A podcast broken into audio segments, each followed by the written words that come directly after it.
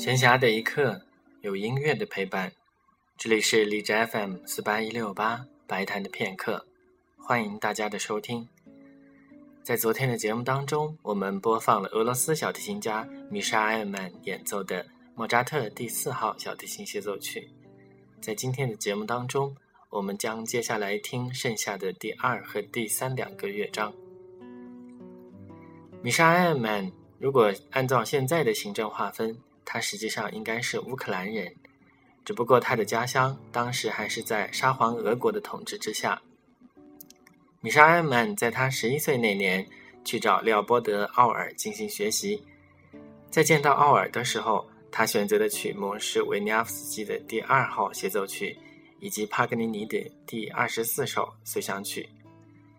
当时奥尔对他的演奏印象非常深刻，于是接纳他进入了圣彼得堡音乐学院进行学习。关于埃尔曼以及他的师弟海菲茨，还有一个广为人知的小故事。后来海菲茨去到美国进行首演的时候，埃尔曼也在下面听了那场演奏会。